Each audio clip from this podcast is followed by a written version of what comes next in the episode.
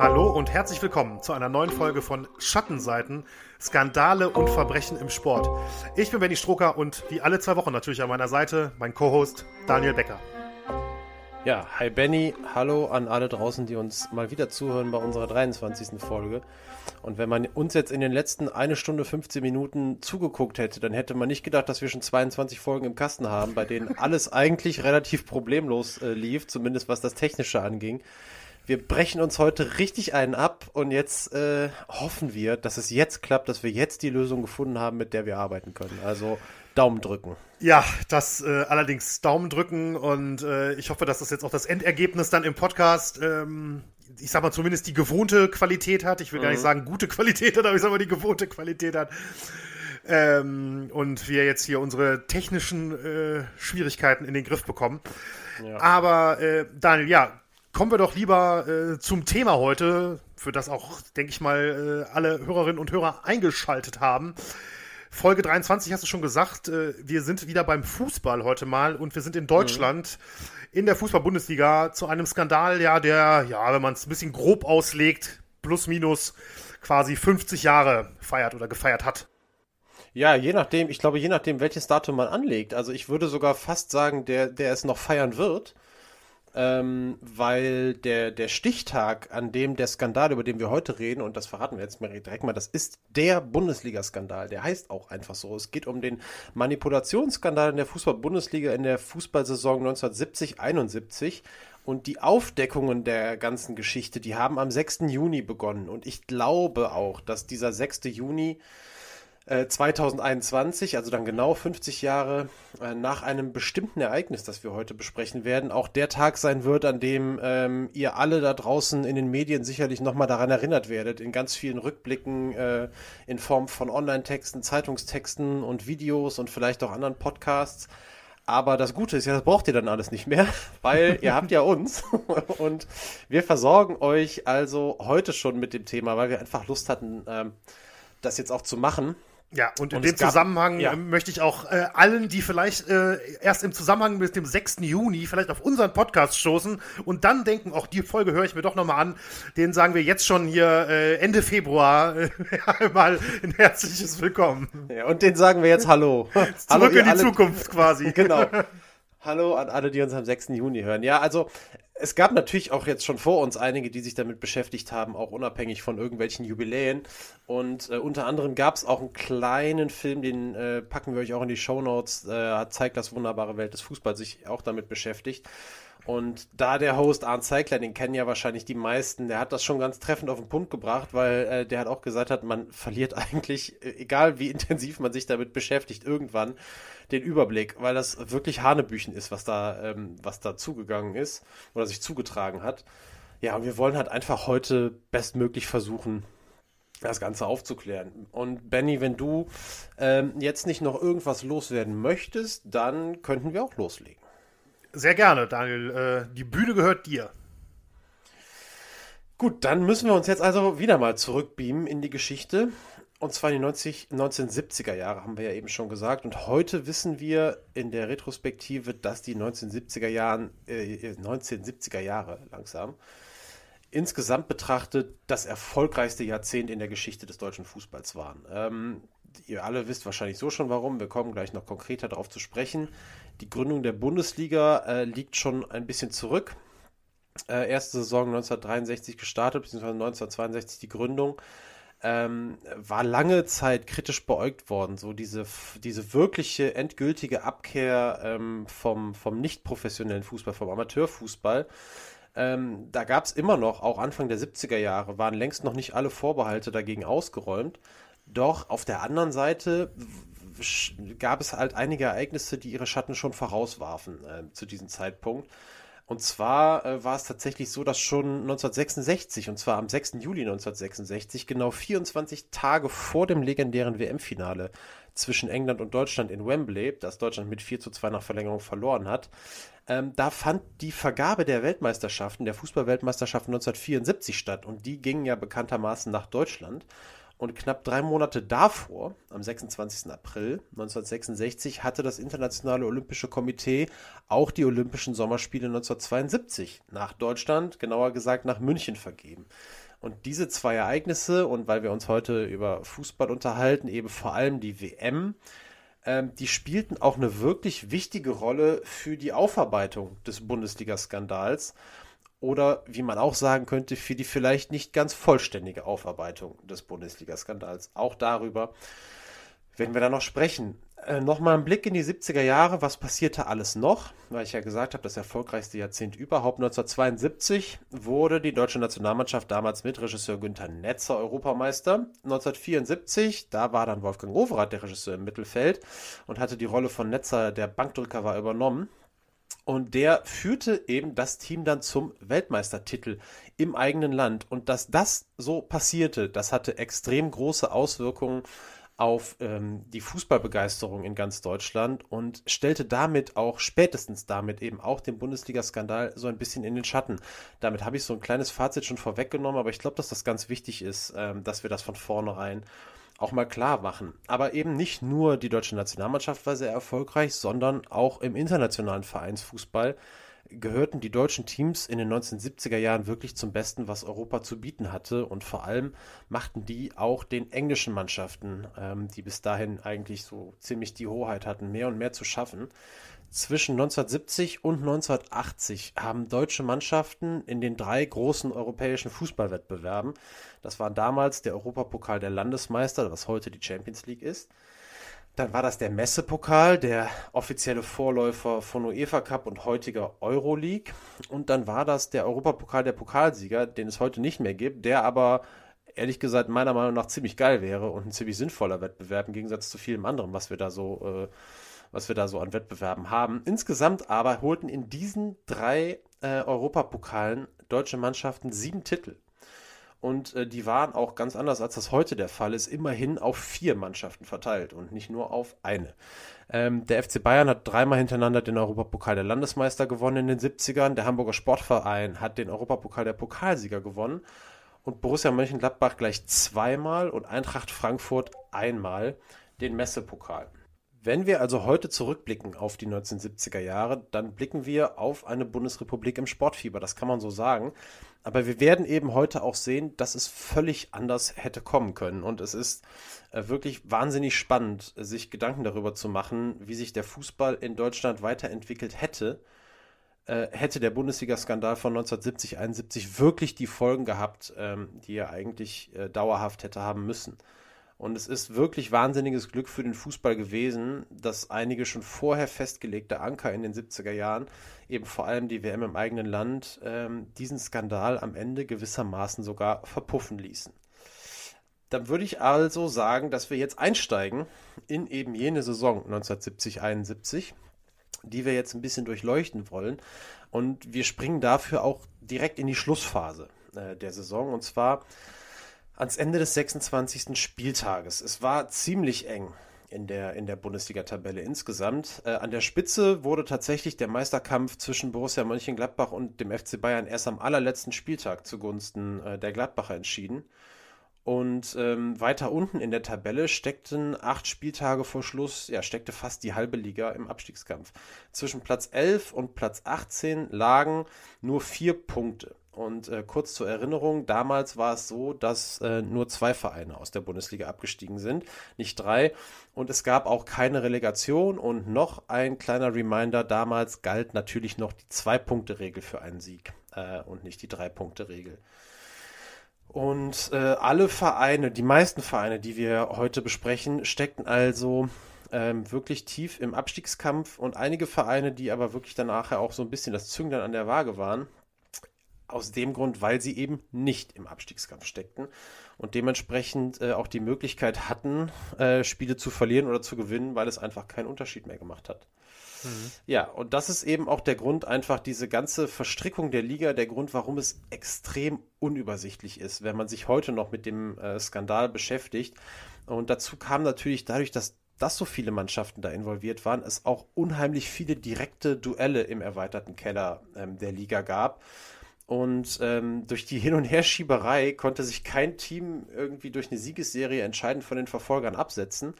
Und wenn man sich da heute mal so, ich habe das mal gemacht, auf Kicker sind ja, auf kicker.de sind die ganzen Tabellen der, der Bundes, also aller Bundesliga-Jahre ja wirklich von Spieltag für Spieltag alle hinterlegt. Und wenn man sich da wirklich nur die Tabelle und die Spiele anguckt, da kommt man erstmal gar nicht auf den Gedanken, dass da überhaupt Manipulationen am Werk waren, weil das alles so einfach völlig kreuz und quer ist. Es gab natürlich teilweise überraschende Ergebnisse, aber die hätten theoretisch auch einfach so passieren können. Da kann man sich auch gerne mal an den an den Spruch von, vom alten Bundestrainer Sepp Herberger erinnern. Der hat ja sinngemäß gesagt, die Leute gehen ins Stadion, weil sie beim Fußball eben nicht wissen, wer gewinnt.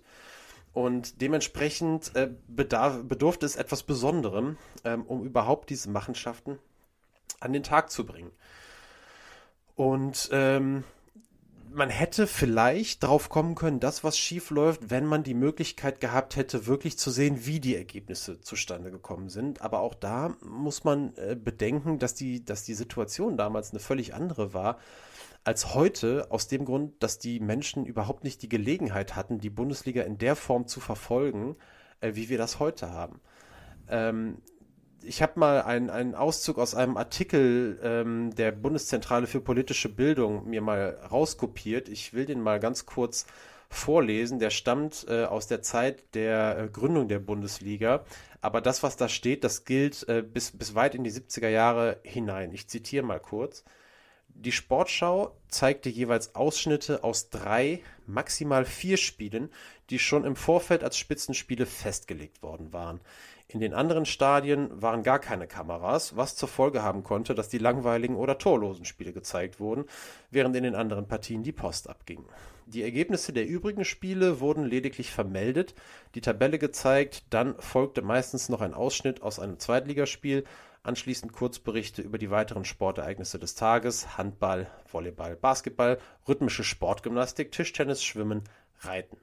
So, soweit das Zitat was uns zeigt, dass es also schlicht unmöglich war, jedes Spiel einzeln zu beobachten und auch nicht für Fans möglich war, jedes Spiel ihres Vereins zu beobachten. Und so wurde es eben deutlich schwieriger oder war es deutlich schwieriger, auch zu erkennen, ob irgendwo etwas faul war. Denn wenn man das nochmal so ein bisschen zusammenfasst, die Maximalportion sozusagen, die man sich an einem Wochenende abholen konnte, war, wenn man äh, einen Stadionbesuch gemacht hat und es dann rechtzeitig abends zurück zur Sportschau nach Hause geschafft hat. Ähm, das ging aber eben auch nur, wenn man schnell genug äh, überhaupt dann zu Hause sein konnte. Den Rest der Informationen, den musste man sich dann äh, im Zweifel im nächsten Tag äh, in der Presse holen. Und da muss man dann auch nochmal dazu sagen, da das Interesse damals am Fußball zu dieser Zeit längst nicht so groß und so breit gestreut war durch die ganze Republik wie heute, können wir davon ausgehen, dass sich eben diese äh, ja, Maximalportion nur die allerwenigsten abgeholt haben. Und das bedeutet so ein bisschen auf unseren Fall hier heute umgemünzt, dass der Nährboden für groß angelegte Manipulationen, wenn man das so sagen will, einfach deutlich besser war, als es heute der Fall ist. Die Chance aufzufliegen war einfach geringer. Mhm. Und äh, ein Nachtrag noch dazu, das war was, das, also, das, ist, hätte ich überhaupt nicht am Schirm gehabt, dass das so spät ist. Ähm, vielleicht eine Schätzfrage, Benny. Das könnten wir mal machen. Die erste Partie der Bundesliga, die in voller Länge im Fernsehen übertragen wurde, war die zwischen Borussia Mönchengladbach und dem FC Bayern München. Was glaubst du, in welchem Jahr das war? Ähm, ja, ich sag mal 1982. Ja, sauber geraten, Benny. Ich hätte vorher definitiv die 70er genommen. Es war tatsächlich 1984, am 12. Dezember 1984, die erste komplett live in voller Länge übertragene Partie in der Fußball-Bundesliga-Geschichte. Ähm, Finde ich schon Wahnsinn.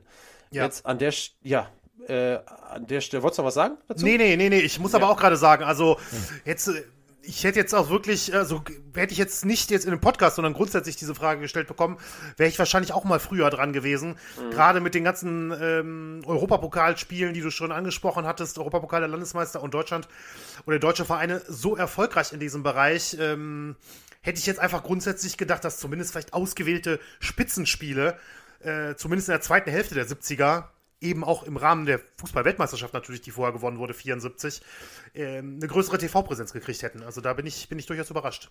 Also ich begebe mich jetzt ein bisschen auf dünnes Eis, weil ich es nicht hundertprozentig weiß, aber ich glaube, dass die Europapokalspiele früher gezeigt worden sind, tatsächlich. Das, das kann gut sein. Aber zehn Jahre, also zehn Jahre nach dem WM Sieg mhm. quasi. Ähm, erstmals ein Bundesligaspiel in voller Länge, mhm. das finde ich schon beachtlich, muss ja. ich sagen. Ja, und in dem Punkt, da sind wir jetzt hier gerade in meinen Notizen, habe ich mir hier was rot markiert und so als Option das zu erzählen, aber weil eben tatsächlich, das, ich erzähle es jetzt eben, also es ist jetzt ich kündige es ein bisschen witziger an, als es ist, aber kurios ist es alle Male, ähm, weil eben diese Live-Spiele da überhaupt nicht stattfanden im Fernsehen oder eben nur sehr, sehr wenig. Ähm, dann vielleicht im Europapokal war die Sportschau, die ARD Sportschau, ja das Nonplusultra für Sportbegeisterte im deutschen Fernsehen und das war ein absolut heiliger Termin. Und im Rahmen der Recherche bin ich tatsächlich auf den sogenannten Sportschaumörder getroffen. Mhm. Und äh, man ist sich da jetzt, äh, es ist zumindest, wird sich das erzählt, dass es genauso abge, äh, abgegangen sein soll, dass äh, ein, ein Mann, ein Ehemann, ähm, während der Sportschau auf der Couch saß und vor Wut seine Frau mit dem Schlauch des Staubsaugers erdrosselt hat, weil diese während der Sportschau angefangen hat, neben dem Fernseher Staub zu saugen. Ja, die Geschichte des äh, Sportschaumörders hatte ich vorher noch nie gehört. Ich auch nicht. Das ähm, ist ja vollkommen verrückt. Also Wahnsinn. Das ist vollkommen verrückt. Äh, kann man aber natürlich irgendwie heranziehen, diese Geschichte, wenn man irgendwie über die Bedeutung der Sportschau in den 1970er Jahren sprechen will. Ja. Oder auch früher. Um das Ganze jetzt nochmal kurz zusammenzufassen. Also es war längst nicht so einfach damals, Manipulationen herauszufinden, wie das vielleicht heute dann der Fall gewesen wäre ähm, wo bewusst schlechte Leistungen oder bewusst hingelegte schlechte Leistungen eher auffallen können. Aber es gab sie eben, diese Manipulationen in der Saison 1970, 71 und die sind auf sehr, sehr interessante Weise ans Tageslicht gekommen.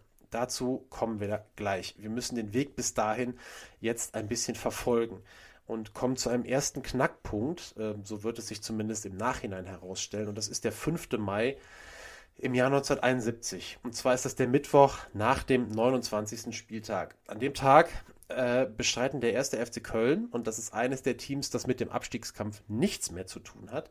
Das bestreitet, oder der FC bestreitet ein Nachholspiel gegen das tief unten drin stehende Rot-Weiß Essen. Die Essener sind damit einer der Hauptkonkurrenten im Abstiegskampf mit einem anderen Traditionsverein, nämlich äh, mit den Kickers Offenbach oder von den Kickers Offenbach. Bei einem Sieg gegen die Kölner hätte Rot-Weiß Essen auf vier Punkte von den Offenbachern, die damals auf dem 17. 17. Platz standen, wegziehen können.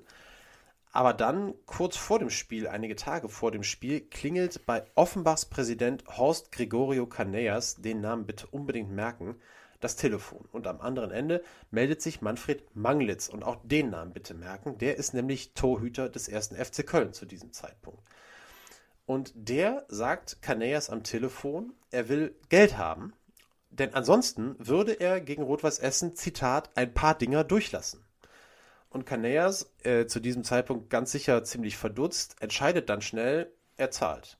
Der FC gewinnt am Ende das Spiel mit 3 zu 2 und Offenbach bleibt nah dran an Rot-Weiß Essen und damit eben auch am rettenden Ufer. Und damit hätten wir ja unseren ersten Manipulationsfall kennengelernt, der allerdings, das werden wir gleich auch noch hören, jetzt gar nicht der allererste Fall der Saison war. Äh, das werden wir gleich also noch herausfinden. Aber ohne den sicherlich in Sachen Aufklärung des Manipulationsskandals ganz vieles ganz anders gelaufen wäre. Und vielleicht ist es sogar so, dass wir bis heute überhaupt nicht wüssten, was sich alles zugetragen hat. Aber bevor wir jetzt weiter auf die nächsten Manipulationen eingehen, ist es Zeit, nochmal kurz von unserem strikten chronolog äh, chronologischen Ablauf abzuweichen. Glaub mir, das ist sowieso alles ziemlich verwirrend, wenn wir das jetzt ähm, von A bis Z so durcherzählen. Ähm, wir haben durchaus jetzt mal die Chance, den eben schon genannten Horst Gregorio Canellas mit diesem wunderbaren Namen kennenzulernen, den Präsidenten der Offenbacher Kickers, der ist nämlich zum einen mit Abstand der wichtigste Mann für die Geschichte des Bundesliga-Skandals und hat zum zweiten auch eine wirklich interessante Vita. Ähm, ja, unser wichtigster Player, wie man heute sagen würde, äh, wurde am 6. Juni 1921 in Plauen in Sachsen geboren und äh, war Sohn eines spanischen Unternehmers, daher also auch der Name. Nach dem Zweiten Weltkrieg nahm er die deutsche Staatsbürgerschaft an und zog nach Hessen und wurde dort 1954 Geschäftsführer eines Großhandels für Südfrüchte. Und wer Zeitungsberichte aus der damaligen Zeit liest, der wird tatsächlich häufiger auf den Begriff Südfrüchte-Importeur stoßen. Das war das absolute Lieblingssynonym für alle Journalisten der Zeit damals. Wenn die nicht dreimal hintereinander Canellas schreiben wollten, schrieben die immer der Südfrüchte-Importeur. Also wahnsinniges Synonym, irgendwie aber auch ganz passend zu dem Namen. 1964 wurde Canellas dann Präsident ähm, der Offenbacher Kickers, die zu dieser Zeit in der Regionalliga Süd spielten und zweimal in der Aufstiegsrunde scheiterten zur Bundesliga. 68, 1968 gelang dann aber der Aufstieg, ähm, was aber jetzt äh, nicht lange Grund zu feiern war, weil äh, sofort in der äh, folgenden Saison äh, die Offenbacher Kickers den letzten Platz belegten und wieder abstiegen. Aber immerhin danach direkt wieder den Aufstieg in die Bundesliga schafften. Und jetzt in der Saison 70-71 standen sie also wieder ganz unten drin. Jetzt, wie gesagt, die Vita von, äh, von Horst Gregorio Canellas auch noch aus einem anderen Grund interessant. Da ein ganz kleiner Exkurs. Äh, denn Canellas war neben dem Bundesliga-Skandal tatsächlich in einen anderen und noch deutlich bedeutenderen Vorfall der deutschen Nachkriegsgeschichte ähm, verwickelt. Äh, war daran allerdings völlig schuldlos. Äh, er saß, Canellas, zusammen mit seiner Tochter am 13. Oktober 1977 in der Lufthansa-Maschine Landshut. Ähm, bei dem einen oder anderen wird es direkt schon klingeln. Ähm, ansonsten erinnere ich euch gerne auch nochmal dran. Der damals planmäßige Flug dieser Maschine, dieser Maschine Landshut, äh, die, die, die, trug den Namen, ähm, der sollte von Mallorca nach Frankfurt gehen. Allerdings wurde der von Geiselnehmern gekapert und äh, nach Mogadischu in die Hauptstadt Somalias umgeleitet. Und Ziel dieser Geiselnahmeaktion von vier palästinensischen Terroristen der sogenannten Volksfront zur Befreiung Palästinas äh, und diese Aktion stand übrigens in engem Zusammenhang mit der Entführung des damaligen deutschen Arbeitgeberpräsidenten Hans-Martin Schleyer. Und Ziel war es, die Freilassung der in Stuttgart-Stammheim einsitzenden RAF-Terroristen rund um Andreas Bader und Gudrun Enslin zu erzwingen. Äh, der damalige deutsche Bundeskanzler war Helmut Schmidt, der ist nicht auf die Erpressung eingegangen und es folgte die erfolgreiche Stürmung des Flugzeugs durch ein GSGS-Kommando in Mogadischu. Und als diese Nachrichten nach Deutschland drangen, wurde Hans-Martin Schleyer von den Geiselnehmern der zweiten RAF-Generation ermordet und kurz darauf begangen die Insassen in Stuttgart-Stammheim äh, alle Selbstmord oder zumindest alle versuchten es. Bei den meisten gelang dieser Versuch auch. Und diese beiden Ereignisse, also ähm, die Entführung der Landshut und die Entführung von Hans-Martin Schleyer, kennzeichneten den sogenannten Deutschen Herbst, von dem sicher ähm, ja auch die meisten von euch gehört haben und direkter Augenzeuge und ja, äh, sehr unglücklicher Teilnehmer dieser ganzen Geschichte als äh, Insasse der Landshut war tatsächlich Horst Gregorio Canellas, der aber glücklicherweise, wie auch seine Tochter, die Stürmung des Flugzeugs überlebte und erst viele, viele Jahre später, und zwar im Jahr 1999, ähm, starb. Der Exkurs, den finde ich, der war nötig, weil das dann doch äh, durchaus auch noch eine Besonderheit ist. Jetzt können wir uns ja. aber wieder voll auf die Rolle von Canellas im Bundesliga-Skandal ähm, konzentrieren und tauchen erneut ein ins Frühjahr 1971. Denn bis zum für die Aufdeckung des Skandals alles entscheidenden Tag, dem 6. Juni, äh, waren aber auch nach dem ersten Anruf von Manfred Manglitz bei Haus Gregorio Canellas und dem 32 Sieg der Kölner über Rot-Weiß Essen noch einige Spiele zu spielen. Und ähm, dieses erste Spiel, in das Canellas verwickelt war, war eben nicht das erste Spiel der Saison, das überhaupt geschoben wurde. Und Auftakt dieses ganzen Manipulationsreigens war die als sogenanntes Geldspiel in die Geschichte eingegangene Partie vom 28. Spieltag zwischen Schalke 04 und Arminia Bielefeld. Und da gewann die Arminia, die auch im Abstiegskampf steckte, völlig überraschend gegen ein eigentlich deutlich stärkeres Schalker Team mit 1 zu 0. Und später wusste man also, als dann der Manipulationsskandal soweit aufgedeckt war, dass Schalke jedem, äh, dass Arminia Bielefeld jedem Schalker Spieler 2300 D-Mark äh, gezahlt hatte. Also ja, könnt ihr selber einschätzen, diese Summe, eben um dieses Spiel zu verlieren. Die Schalke hatten äh, weder mit Aufstieg noch mit äh, Abstieg noch mit Meisterschaft irgendwas zu tun und die Spieler haben dann dankend das Geld angenommen. Ähm, spätere Untersuchungen konnten zeigen, dass an den letzten acht Spieltagen der Saison mindestens, und ich habe da jetzt bei mir auch drei, drei Aufruf, äh, Ausrufezeichen hintergesetzt, mindestens 18 Partien manipuliert wurden. Es können auch mehr gewesen sein. Äh, das sind die, die eindeutig nachgewiesen wurden. Und damit waren aber auch fast alle Spiele, die für den Abstiegskampf relevant waren, irgendwie abgedeckt. Also ähm, Wahnsinn. Es ist natürlich möglich, dass Leute, die sonst, die auch im Abstiegskampf oder bei Spielen, äh, in denen es um den Abstiegskampf ging, die Hand aufgehalten haben für andere Spiele.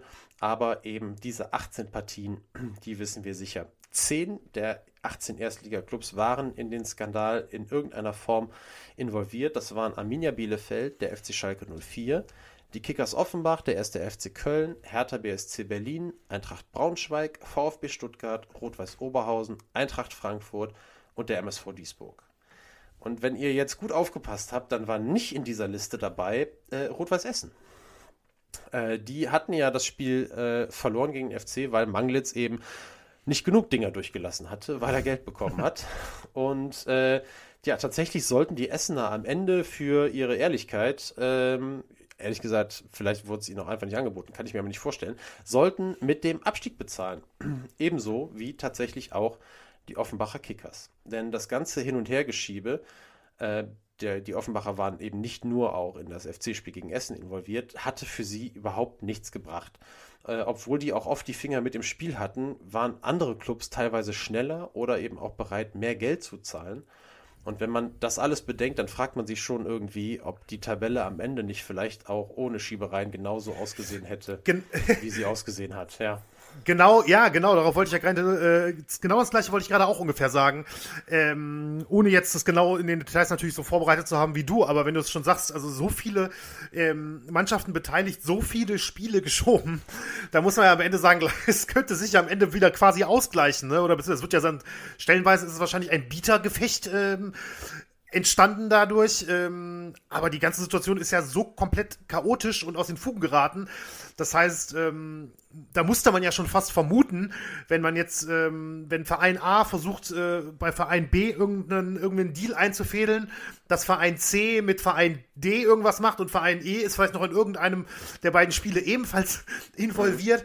Das ist ja wirklich so verworren. Also ich sag mal, das ist ja schon, ähm, man würde ja sonst sagen, viele äh, Köche verderben den Brei, aber ich glaube, hier sind es dann schon mehr Küchen sogar noch. Ne? Also das ist ja wirklich, äh, ja, das totale Chaos. Und ähm, aber irgendwie kamen dann wahrscheinlich die Verantwortlichen auch nicht mal wirklich raus, weil sie wussten, wer jetzt aussteigt aus der ganzen Geschichte, mhm. ähm, steht ja am Ende definitiv mit leeren Händen da. Ne? So muss man ja am Beispiel von Rot-Weiß Essen das Ganze wahrscheinlich auch äh, mhm. beurteilen. Also ich glaube auch, ähm, wenn man wenn man davon ausgeht, dass diese 18 Spiele jetzt vielleicht gar nicht unbedingt wirklich alles gewesen sind. Ich glaube, dann kann, dann kann man irgendwann gar nicht zu einem anderen Schluss kommen, als dass sich einzelne Manipulationen teilweise irgendwie gegenseitig aufgehoben haben. So, weißt du, was Richtig. ich meine? Ja, also, genau, das meine ich, ja. Das ist irgendwie, ähm, ich glaube, das, das wird garantiert auch irgendwo so gewesen sein, wenn wir, wir müssen davon ausgehen, dass wir nicht 100% kennen. Also wenn wir nachher über die Aufdeckung und über die Folgen des Skandals reden, dann wird schon relativ deutlich, ähm, dass man, dass man schon bemüht drum war, dass das jetzt nicht Ewigkeiten ein Thema wird.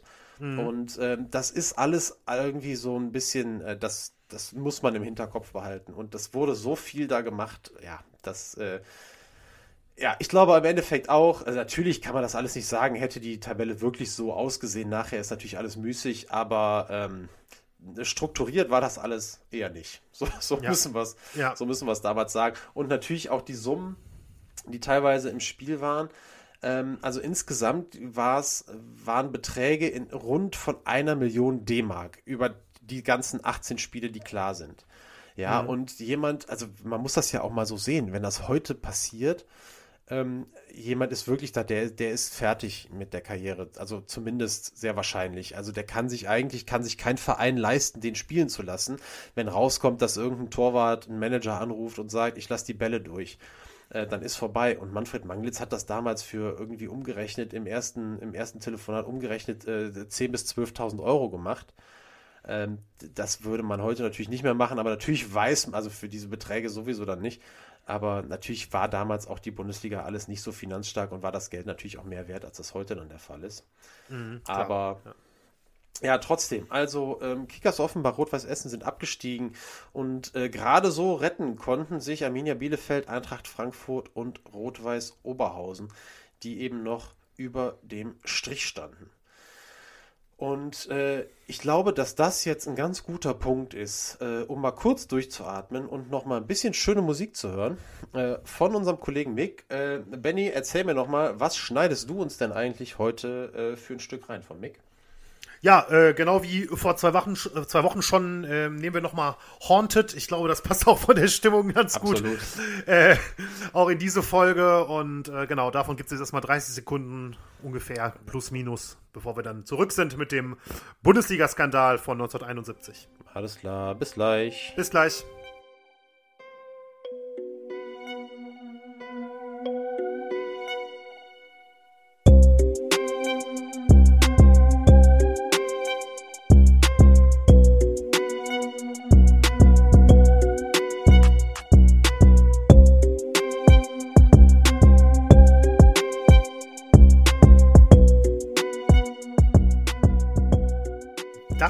Haunted von unserem Kollegen Mick.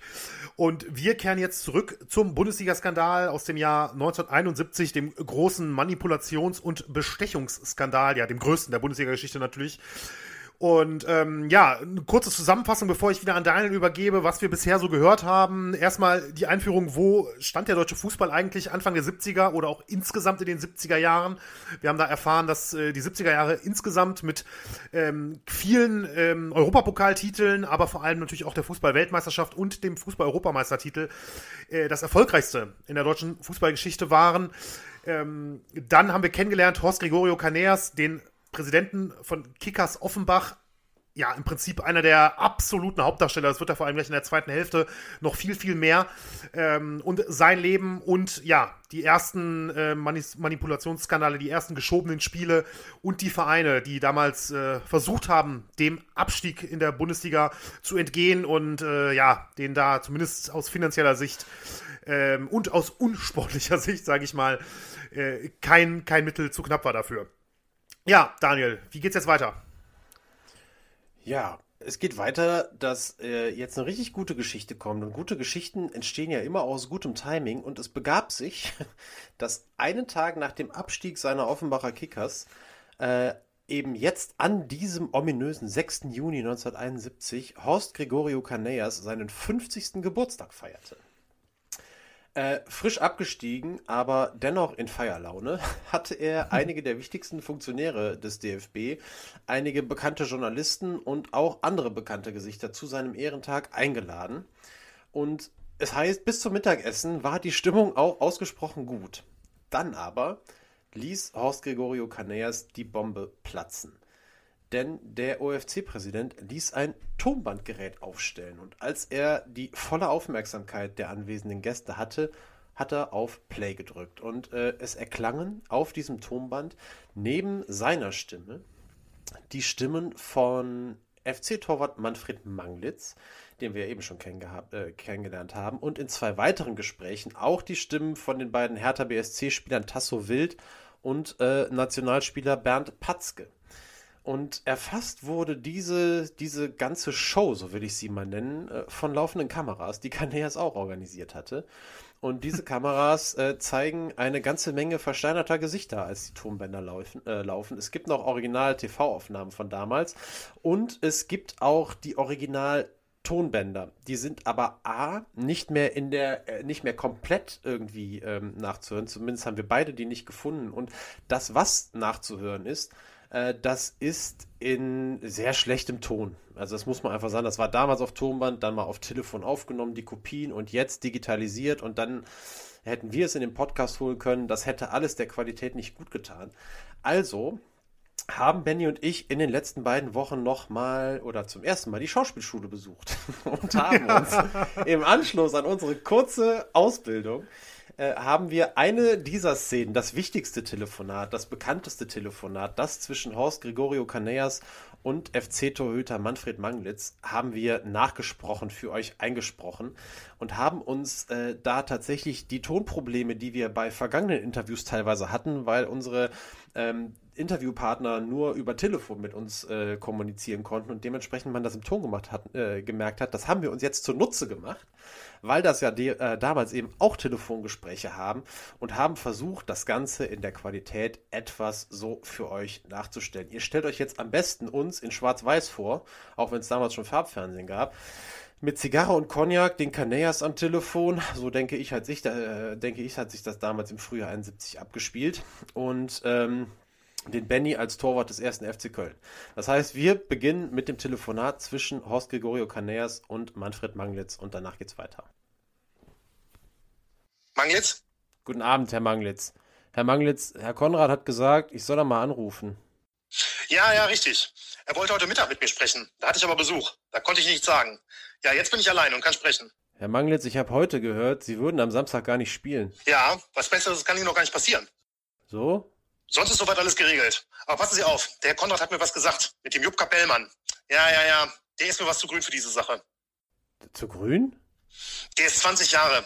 Und ich habe nicht gerne in so einer Sache so grüne Jungs. Die quatschen mir zu viel. Verstehen Sie das? Jawohl.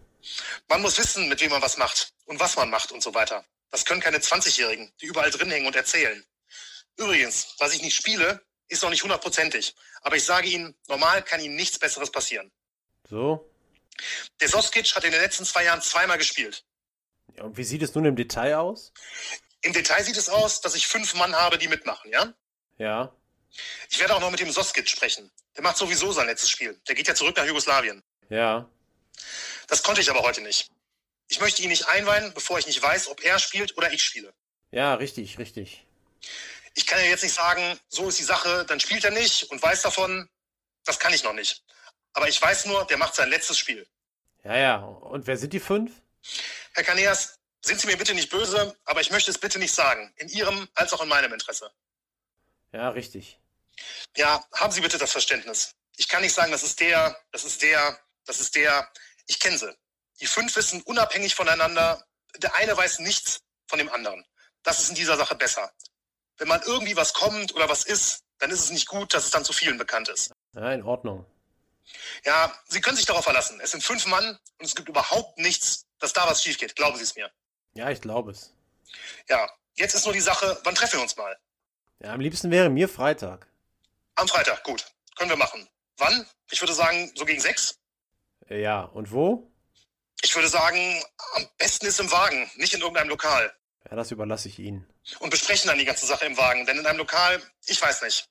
Ja, ist richtig. Also am Freitag um sechs. Ja, jetzt noch eine Frage, Herr Manglitz. Wenn das mit den 100.000, nehmen Sie mal an, es klappt nicht. Wie verbleiben wir dann? Ja, ich sehe nicht, warum es nicht klappen soll. Wie meinen Sie das jetzt? Naja, wenn wir trotzdem verlieren? Dann kriegen Sie es zurück. Kriege ich es zurück? Bitte, ich frage Sie nur. Also, Sie garantieren dafür mit einem Wort? Ja. Ich bedanke mich. Gut. Herr Kaneas, wir sehen uns am Freitagabend. Sie bringen das mit. Ich bringe das mit. Alles klar, Herr Kaneas. Wiedersehen. Tschüss. Vielen Dank, Herr Kaneas. Tschüss. Ja, das waren Horst Gregorio Caneas und äh, Manfred Manglitz im fast Originalton, würde ich sagen. und, äh, eine Info habe ich euch bewusst noch vorenthalten, äh, ein, den Namen eines Gastes tatsächlich auch noch bewusst vorenthalten. Ähm, denn auch dort war der damalige Bundestrainer Helmut Schön tatsächlich. Und der hat, und das ist auch besonders, und das ist von Fernsehkameras auch festgehalten, als er die Stimmen seiner Nationalspieler Manglitz und Patzke auf den Tonbändern erkannt hat, ganz, ganz schnell das Weite gesucht und die Feier verlassen. Und das bringt uns so direkt übergangsmäßig ähm, zu, den, zu den Folgen des Bundesliga-Skandals. Denn die Geburtstagsaktion da von äh, Horst Gregorio Canellas am 6. Juni, die hat, wie ihr euch denken könnt, einen Stein ins Rollen gebracht, der ziemlich lange nicht aufzuhalten war tatsächlich kam der vollständig auch erst im Jahr 1977 äh, zum Stillstand. Bis dahin waren oder wurden insgesamt 53 Spieler, zwei Trainer und sechs Funktionäre von einem DFB-Kontrollausschuss, dessen Vorsitz Hans Kindermann innehatte, der Richter am Stuttgarter Landgericht war, gesperrt. Und äh, bestraft. So, äh, Tasso Wild, hatten wir eben auch schon mal kurz gehört, den Namen, und Manfred Manglitz wurden auf Lebenszeit gesperrt. Bernd Patzke wurde für zehn Jahre gesperrt. Manglitz musste noch 25.000 Euro Stra äh, Mark, nicht Euro, Mark Straße, äh, Strafe zahlen.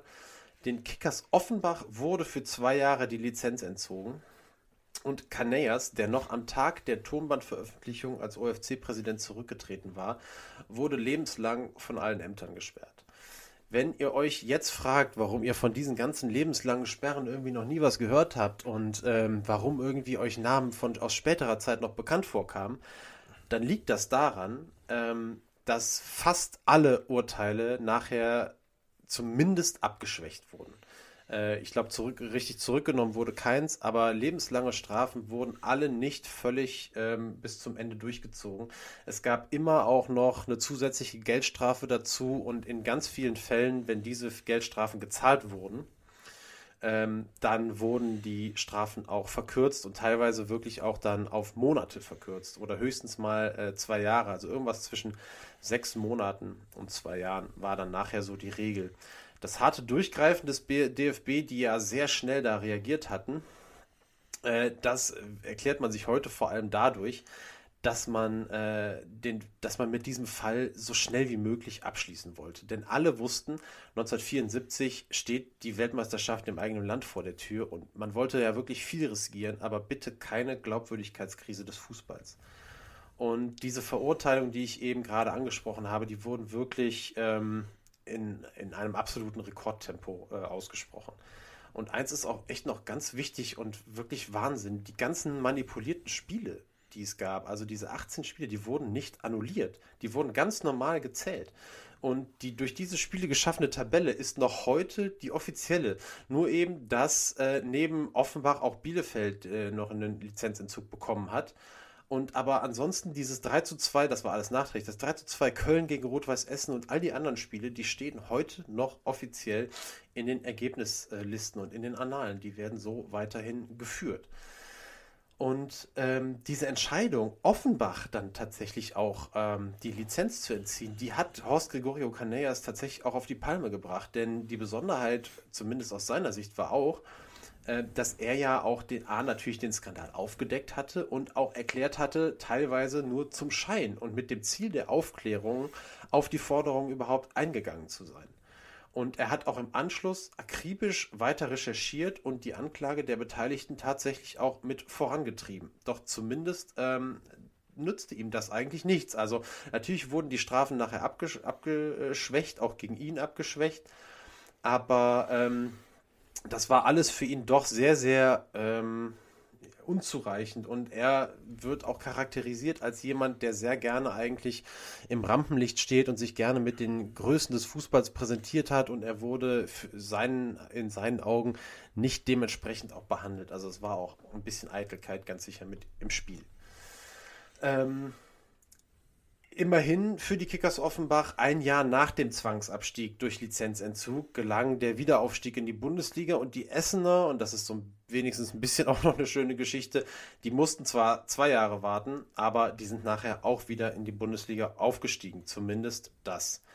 Ähm, aber was hat jetzt eigentlich der Bundesliga-Skandal mit der Liga gemacht? Und wie haben auch die Zuschauer reagiert? Und ähm, es ist völlig klar, das ist einfach belegt, dass in den beiden Folgespielzeiten die Zuschauerzahlen extrem nach unten gegangen sind.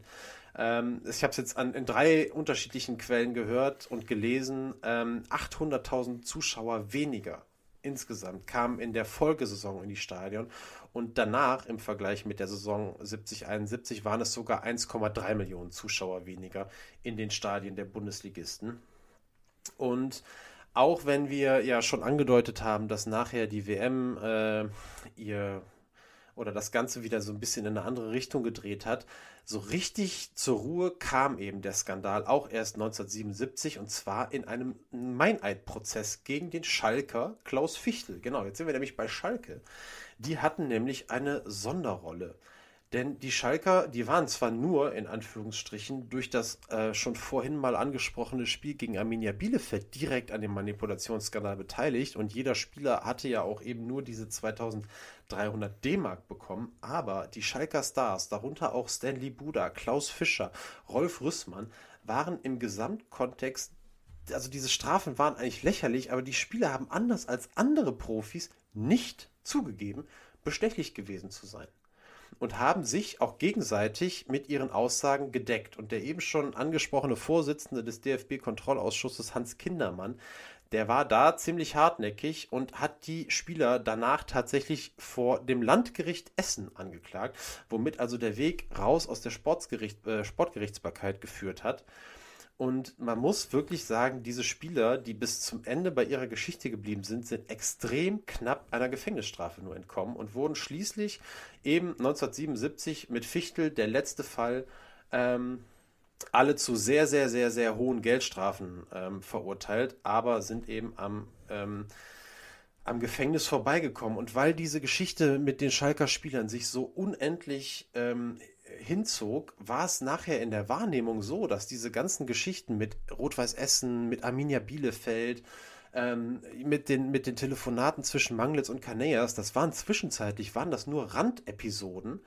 Und äh, der, der Skandal wurde völlig auf Schalke gedreht und tatsächlich kam der Name FC Meineid 04. Der wurde dann geboren und kam auf und äh, der hat ganz, ganz lange das Bild über diesen Skandal noch ähm, bestimmt. Also zumindest von all denjenigen, die dann äh, da auch irgendwie involviert waren und das in der Zeit miterlebt haben. Heute kann man das alles im großen Kontext ein bisschen besser einordnen äh, und weiß, dass diese, dass die Rolle, die die Schalker wirklich in dem Manipulationsskandal hatten, kleiner war als die von anderen Vereinen, aber im Nachhinein äh, die sich da eben selber so, sage ich mal, ein Bein gestellt hatten. Ja, und die ganzen Sperren von Spielern und Funktionären, die wir jetzt gerade eben schon angesprochen haben, die wurden äh, teilweise ja auch verkürzt, aber aus irgendwelchen Gründen tauchen die auch nicht mehr in den besten Listen, in den sogenannten besten Listen der längsten Sperren der Bundesliga-Geschichte auf. Und das führt uns nach unserem ersten Exkurs in Sachen Geschichtsstunde, und zwar in der Rosie Ruiz Folge, zur zweiten Folge von eben jener Geschichtsstunde. Und heute ist Benny dran und hat uns äh, was ganz Besonderes mitgebracht. Benny, ich hoffe, du hast mittlerweile den Cognac vom Telefonat weggestellt und hast jetzt, äh, wie das einem Geschichtslehrer, ein Geschichtslehrer nur so macht, den Overhead-Projektor angeschmissen. Und äh, erzähl uns doch mal, was hast du uns heute für eine Geschichtsstunde mitgebracht? Ja, ganz genau. Wir hatten uns gedacht, ähm, gerade im Zusammenhang auch jetzt, wo natürlich die ganzen Sperren einmal Thema sein mussten bei, äh, bei Spielern und teilweise auch Funktionären natürlich in dem großen Bundesliga-Skandal, haben wir uns gedacht, was sind denn eigentlich unabhängig von diesem äh, Bundesliga-Skandal die längsten Sperren der Bundesliga-Geschichte? Und äh, ja, da habe ich mal eine kleine äh, Top 5 vorbereitet, in der Hoffnung äh, auf Vollständigkeit, dass da nichts irgendwo in den, äh, in den Jahrzehnten irgendwo verloren gegangen ist. Aber ich habe so viele Quellen gecheckt, dass ich jetzt einfach mal relativ optimistisch bin. Und ähm, ja, das ist auch eine, eine durchaus wilde Mischung mit, mit ein paar kuriosen und interessanten Stories am Start, denke ich. Ja, dann legen wir los. Auf Platz 5 haben wir ja relativ passend zu ähm, Daniels ähm, letztem Teil hier, wo es, natürlich ein bisschen intensiver um den FC Schalke 04 ging, auch einen Schalker, nämlich Erwin Kremers, der zwischen 1971 und 1979 212 Spiele für die Knappen, wie sie ja genannt werden, äh, gemacht hat. Allerdings hat äh, Kremers Sperre nichts mit irgendeiner Form mit dem, mit dem Bundesliga-Skandal zu tun, sondern da geht es um Schiedsrichterbeleidigung, äh, ja, auf der ganz besonderen Art, würde ich mal sagen, in der Saison 1973, 74, also die Bundesliga-Saison, die zur Heim-WM hingeführt hat, sollte Kremers eigentlich zum deutschen Kader, ähm, zur deutschen Nationalmannschaft gehören. Allerdings passiert ihm ja dann der, ich nenne es mal der Fauxpas, im letzten mhm. Ligaspiel in Kaiserslautern verliert der FC Schalke mit 0 zu 4. Und ähm, Kremers erhält in der 85. Minute dann eben diese folgenschwere rote Karte, denn äh, nach einem üblen Foul, das der damalige Schiedsrichter Max Klauser nicht ahndete, beleidigte Kremers den Schiri als, ich zitiere, blöde Sau. Und als der Schiedsrichter nochmal fragte, legte Kremers noch nach, also jetzt nochmal für Dove, Sie sind eine blöde Sau. Ja, diese, mit diesem Zitat Was eigentlich jetzt nicht so unglaublich spektakulär klingt. Ja, aber Krämers wurde für diesen, äh, für diesen Ausbruch für 14 Wochen gesperrt und Bundestrainer Helmut Schön strichen zudem aus dem deutschen Aufgebot für die WM 1974. Also muss man sagen, mit den zwei Wörtern blöde Sau hat er sich, ähm, ja, den Traum verdorben, für immer als Fußball-Weltmeister äh, in die Geschichte einzugehen. Zu ähm, welchem Zeitpunkt auch? Und also, zu welchem Zeitpunkt, genau, im letzten Ligaspiel, fünf Minuten ähm, vor Abpfiff beim Stand von 0 zu 4.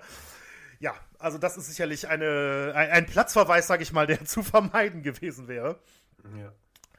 Ähm, Platz 4, ganz spannend, ist nämlich äh, kein Spieler. Platz 4 ist ein Trainer, eine Geschichte, die sicherlich die allermeisten kennen, kann ich mir gut vorstellen, denn ähm, ja, wir sind im Jahr 2005 und es geht um Norbert Meyer, der mhm. zwar auch Bundesligaspieler war natürlich, aber seine längste Sperre natürlich sich nicht als Spieler, sondern eben als Trainer holte. 2005 ist er ähm, Trainer beim MSV Duisburg, mit dem er gerade in die Bundesliga äh, aufgestiegen ist. Und ähm, im Heimspiel am 14. Spieltag der Bundesliga empfängt der MSV Duisburg den ersten FC Köln beim Stand von 1 zu 1 kommt es wenige Minuten vor Schluss zu einer äh, kleinen Auseinandersetzung quasi am Spielfeldrand an der Außenlinie zwischen eben Norbert Meyer und dem FC-Spieler Albert Streit. Und äh, da werden sicherlich viele direkt die Szene im Kopf haben. Ansonsten kann man das mhm. bei YouTube auch noch sehen. Ja, sie kommen sich verdächtig nahe mit den Köpfen. Dann macht Meyer äh, eine Bewegung zum Kopf von Streich, so ein, wie so ein, ja, angetäuschter Kopfstoß, sage ich mal, lässt sich dann aber selbst theatralisch fallen. Ähm, damals natürlich noch ohne Videobeweis etc. Ähm, hat sich Schiedsrichter Manuel Gräfe von der Situation erstmal äh, ja, blenden lassen, zeigt Streich die rote Karte. Meier wird dennoch auch des Innenraums verwiesen. Aber natürlich haben die Fernsehbilder den äh, eigentlichen Übeltäter äh, und vor allem natürlich auch Schwalbenkönig und Schauspieler an der ganzen Sache schnell entlarvt. Dennoch wagte es Meier tatsächlich bei der folgenden Pressekonferenz noch zu sagen, ich zitiere ihn jetzt mal, wir beide sind sehr dicht aneinander geraten. Ich habe mich hinfallen lassen, beziehungsweise bin hingefallen, weil ich denke, ich habe eine Wunde davon getragen. Das sieht man und es ist einfach eine normale Reaktion. Ja. An, de an, der Stelle können wir mal auf Folge 3 unseres Podcasts hinweisen. Bundesliga-Trainer und ihre legendären Pressekonferenzen. Richtig, richtig. Christoph Daum, ja, ganz genau. Das passt tatsächlich in dem Zusammenhang. Ja, Meier hat ähm, natürlich später, ähm, ja, da, da gab es ja nichts mehr zu leugnen. Irgendwann hat er auch mal gesagt, dass die Pressekonferenz einer der größten Fehler gewesen ist. Die TV-Bilder entlarven ihn natürlich und Meier wird für drei Monate gesperrt und beim MSV Duisburg gefeuert.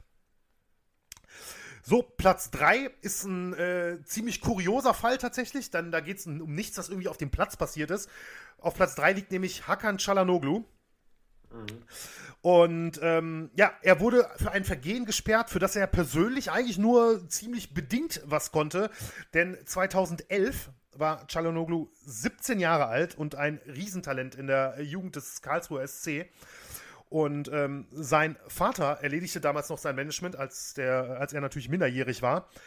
Und der unterzeichnete damals eine Vereinbarung mit dem türkischen Erstligisten Trabzonspor, dass Çalhanoğlu zur Saison 12-13 eben zu Trabzonspor in die Türkei wechseln solle und kassierte dafür 100.000 Euro Handgeld.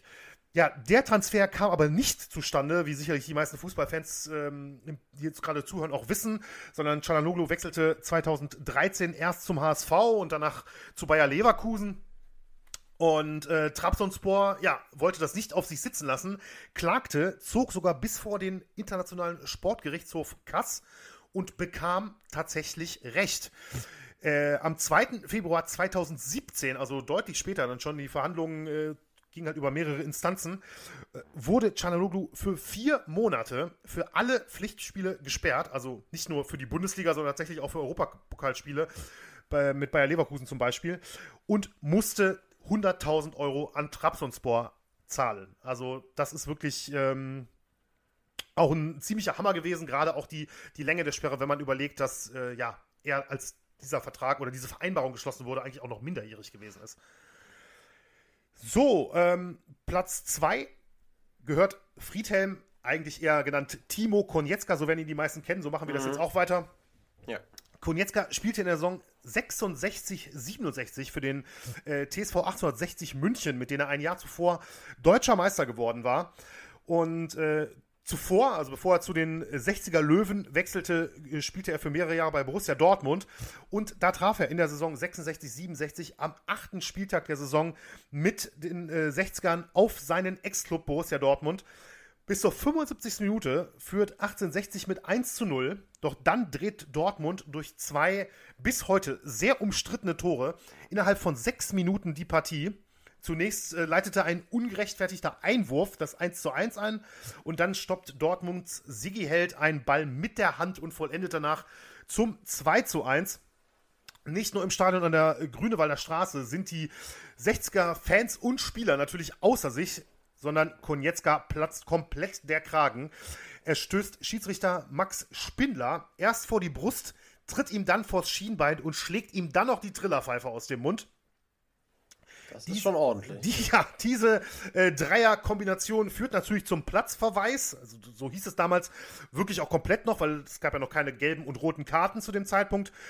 Und ähm, auch das Sportgericht des DFB kennt Ende der 60er Jahre für Konietzka einen wirklichen Star der Liga, kann man nicht anders sagen. Also es war einer der Top-Torjäger. Ähm, kennt trotzdem keine Gnade und sperrt ihn für sechs Monate ein Rekord, von dem, glaube ich, sicherlich eine ganze Weile lang viele gedacht haben, der ist kaum zu brechen. Mhm. Das sollte sich allerdings dann im Juni 2012 ändern. Und äh, ja, da kommen wir zu einem ganz besonderen Fall, denn ich war tatsächlich vor Ort an dem, ähm, an dem Tag. Denn Platz 1. Ja, ja, ja, Platz 1 gehört ja Levan Kobiaschwili. Und äh, ja, zog sich die Sperre zu, im Zusammenhang mit dem äh, Relegationsrückspiel für den Bundesliga-Auf- und Abstieg in der Saison 2011-2012 zwischen Fortuna Düsseldorf und Hertha BSC. Und äh, ja, das Spiel stieg am 15. Mai 2012 in Düsseldorf. Die Fortuna hatte äh, auswärts in Berlin mit 2 zu 1 gewonnen. Fortuna war der Zweitligist damals natürlich. Die Hertha versuchte also den Abstieg zu verhindern. Und ähm, in Düsseldorf war es ein ziemlich wildes und spektakuläres Spiel. Stand 2 zu 2, wenige Minuten vor Schluss. Zu dem Zeitpunkt wäre halt eben bei diesem Spielstand Fortuna Düsseldorf aufgestiegen und die Hertha abgestiegen. Es lag, und das sage ich jetzt aus äh, persönlicher Erfahrung, wirklich unfassbare Spannung in der Luft. Ähm, und dann passierte das, was, äh, wo du dich garantiert auch daran erinnern kannst und viele andere sicher auch.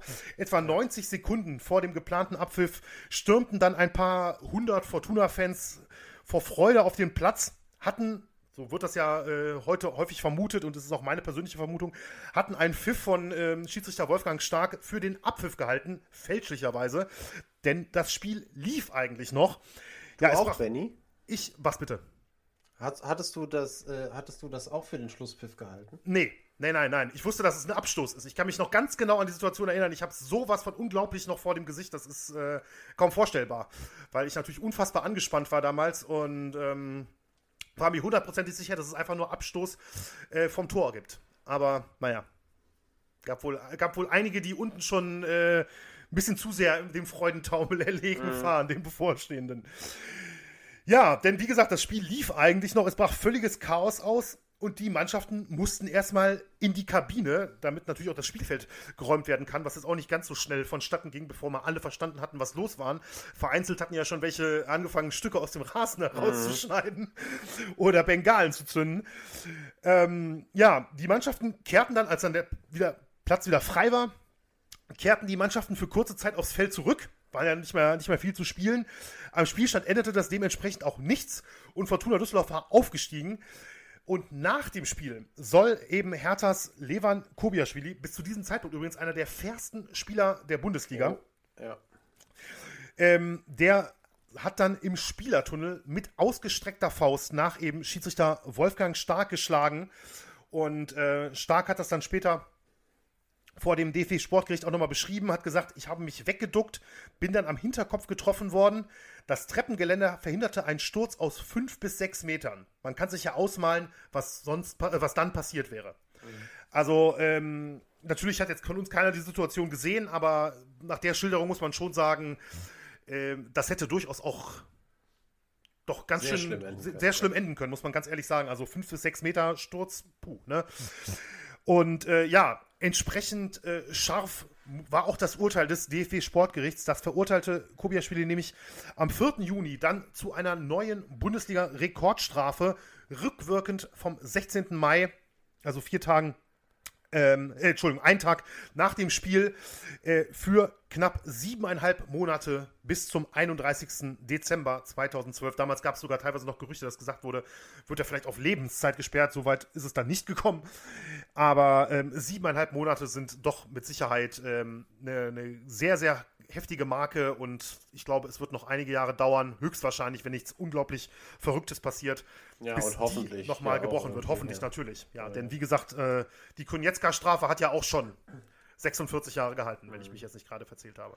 Ja, ich glaube, da ist auch immer alles so ein bisschen im zeitlichen Kontext zu sehen. Äh, wann passiert was? Also irgendwas, was dann in den 60ern passiert ist, wäre sicherlich in den 90ern oder 2000ern schon ganz anders bestraft worden, vielleicht auch irgendwo noch umgekehrt. Aber ich meine, um siebeneinhalb Monate oder auch sechs Monate Sperre zu bekommen, da muss man schon ordentlich was tun. Ne? Ja, also, absolut. Äh, also ähm, da sind ja auch vor allem auch Spuckattacken oder ähm, wirklich furchtbare Fouls, weil was jetzt zum Beispiel hätten wir jetzt eine Top 10 gehabt, was auch noch dabei gewesen wäre, ich weiß nicht, ob du dich vielleicht erinnerst, Paulo Guerrero beim, beim HSV, den ähm, habe ich ehrlich gesagt erwartet, muss ja, ich sagen. Der hat es der hat's aber nicht ganz reingeschafft. Ich glaube, der wäre, glaube ich, auf sieben oder acht. Ähm, aber für ich diese glaube, wirkliche Blutgrätsche da an der Eckfahne. Aber ich glaube, wenn wir jetzt international gucken, ich habe, glaube ich, im Kopf, du wirst das sicherlich gesehen haben, der Counter-Kick gegen einen Fan, der hat, mhm. glaube ich, auch in Anführungsstrichen nur sechs Monate dafür bekommen. Äh, ich meine auch jetzt, ich habe es jetzt tatsächlich nicht vor mir liegen, aber ich glaube, meine mich auch an sechs Monate zu erinnern. Ja. ja, ganz genau.